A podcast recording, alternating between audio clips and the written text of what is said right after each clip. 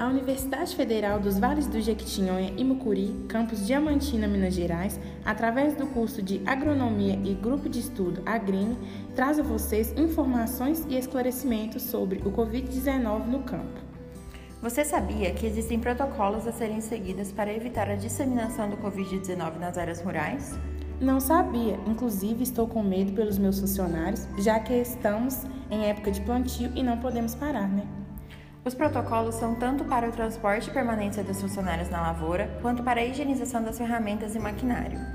Para o transporte dos funcionários, os mesmos devem se manter afastados dentro do veículo, com uso obrigatório de máscara e álcool em gel na entrada e saída do mesmo.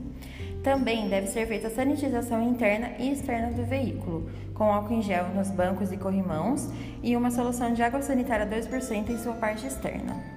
Chegando na lavoura, quais medidas devo seguir? Chegando na lavoura, seus funcionários devem fazer a higienização correta das mãos, lavando-as com água e sabão e utilizando álcool em gel posteriormente.